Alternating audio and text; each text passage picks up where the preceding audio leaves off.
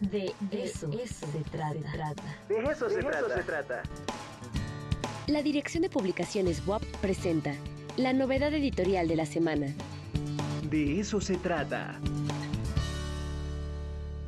Ya está este David Pedraza por ahí conectado. Querido David, ¿cómo estás? Muy buenos días.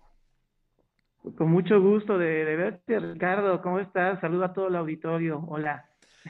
Qué gusto, qué gusto recibirte por acá, eh, Pedraza. Pues un gusto además saber que hay un libro ahí que ya está haciendo la historia del rock en Puebla. Qué maravilla. A ver, cuéntanos.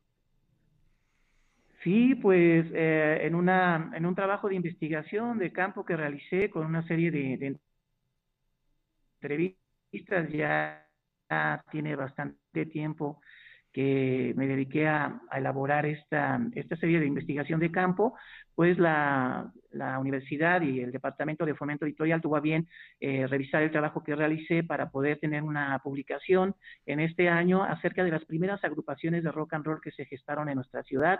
Un trabajo por demás interesante y además necesario para conocer eh, pues de dónde venimos en cuanto a este género popular, eh, de, de, de, lo que se refiere al género del rock. Entonces, pues me di a la tarea de investigar a las primeras agrupaciones para empezar a confirmar que existieron grupos de rock and roll que desde 1960 a 1961 en adelante comenzaron a hacer rock and roll en la ciudad. Podemos ver ahí a una de las bandas míticas en 1961, eh, Los Demonios del Rock, Juan Guerra eh, y muchos otros estudiantes que provinieron del centro escolar eh, Niños Héroes de Chapultepec, de nuestra ciudad, en el Sench, pues se gestaron estos primeros agrupaciones de, rock and roll en la ciudad. Eh, un trabajo con un, un, badaje fotográfico muy interesante que he podido descubrir y que me pudieron facilitar todos los músicos que les agradezco muchísimo su colaboración. Me dediqué a tocar puertas, a buscar en colonias, etcétera, y me trataron de manera muy, muy amable estas personas eh, pues eh, se gestó este, este libro interesantísimo para muchas personas y pues bueno, va a dar luz eh, este libro llamado La Semilla del Rock en Puebla. para este año, gracias a la editorial de la Benemérita Universidad Autónoma de Puebla. Oye, pues qué chulada, ¿eh? Y además este, tenemos ahí varios elementos importantes. Uno, creo, el, más importante es que todavía están vivos muchos de los protagonistas, ¿no? Eh, y te pueden facilitar, tienes las entrevistas, tienes los, las fotos, tienes la historia viva y creo que eso es algo, pues que solamente eh, alguien como tú pudo haber hecho, que vives, este, sueñas de, de todo en el rock and roll. Y, y, creo que es importante que te hayas dado esa tarea, David. En verdad te, te felicito mucho. Y bueno, pues Cuéntame un poco sobre algo, digamos, nosotros más o menos conocemos la historia del rock en general y sabemos que Puebla es un poco el reflejo, ¿no? De esa historia nacional, de esa historia internacional del rock. Pero ¿qué fue lo que te sorprendió de esa historia íntima del rock and roll en Puebla? ¿Qué elementos encontraste que realmente te hayan eh, cambiado un poco la perspectiva de, del género en nuestra ciudad? Claro, bueno, lo primero que, deja ver este libro y esta investigación fue que, curiosamente, siendo eh, hace 70 años, estamos hablando de, finales de los 50 y principios de los años 60, eh, pues la ciudad de Puebla era una ciudad sumamente conservadora y muy provinciana. Entonces, eh, pues el que se hayan gestado grupos de rock and roll tan a temprana edad de la década de los 60, eso es muy inusual porque eh, pues se gestó en, la capital, en la Ciudad de México, en el Distrito Federal, y pues el que llegue un género musical contemporáneo en ese momento tan importante y se geste grupos de rock and roll en Puebla, es un dato muy importante, muy interesante, que a partir del libro se puede corroborar que efectivamente eh, por lo menos existieron seis agrupaciones en la ciudad de Puebla poblana, que eh, tocaron rock and roll a partir de 1961 y nos permite también pues observar que eh, hubo dos grabaciones. Era muy difícil tener grabaciones complicadísimo eh, en una disquera a nivel nacional. Así es entonces los demonios del rock y los blue jeans lograron tener grabaciones por por parte de la disquera Orfeón.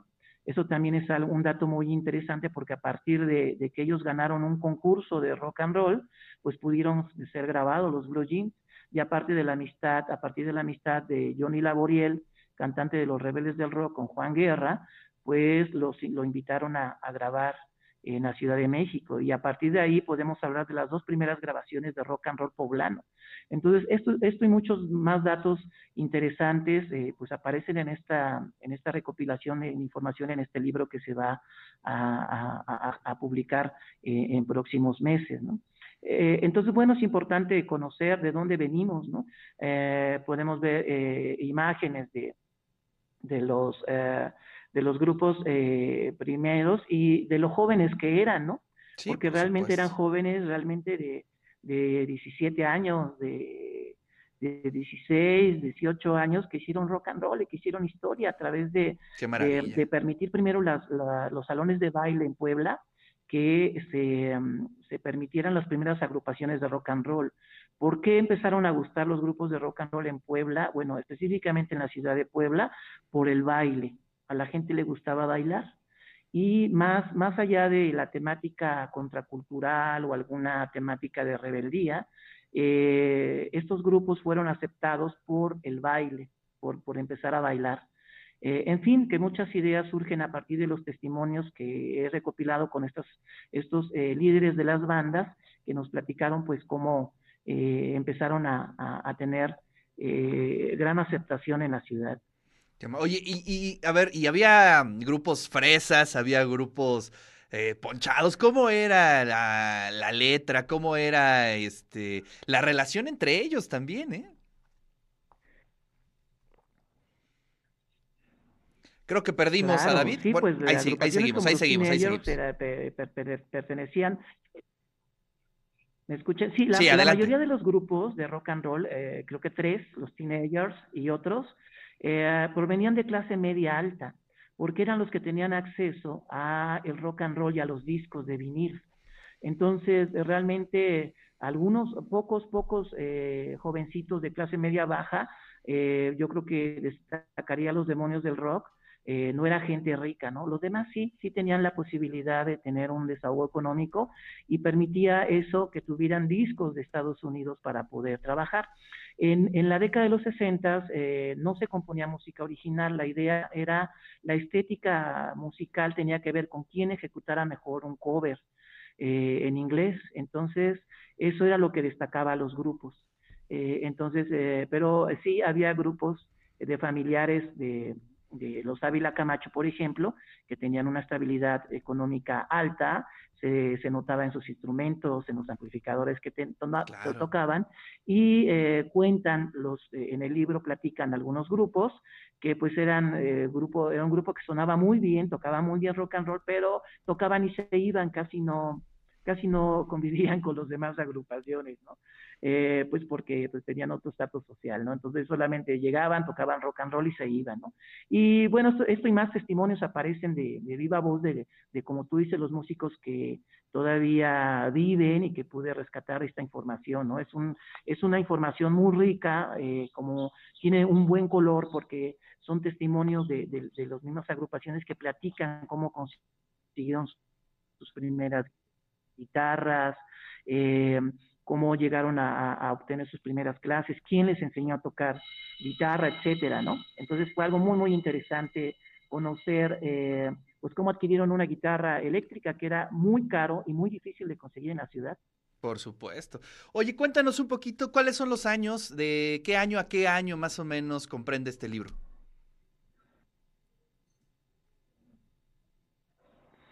Sí, claro. La, investigación comprende la década de los 60 y eh, principios de los años 70 hasta el 77, en donde las primeras agrupaciones de rock and roll de los 60, pues estamos hablando de siete agrupaciones máximo, y en la década de los 70 ya se generaron alrededor de 20, 21, 21, este, 21 bandas que podemos eh, encontrar que pude encontrar que en los 70 llegaron a tocar, ¿no? La Hierba Firing y algunas otras agrupaciones que ya conocemos eh, el dope, el problema, otras eh, agrupaciones con otra temática. La investigación comprende hasta 1977 porque considero que a partir de, finales de los 70 se crea otro tipo de rock en nuestro, en nuestro país.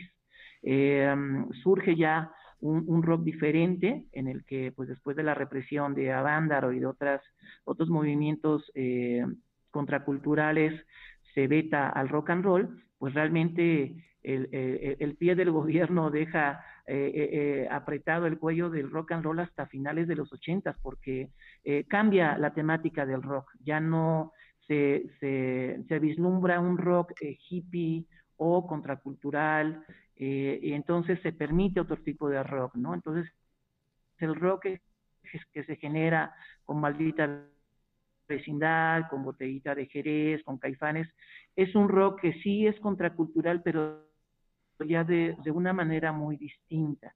Y a partir de eso permite pues ya un tipo de rock diferente.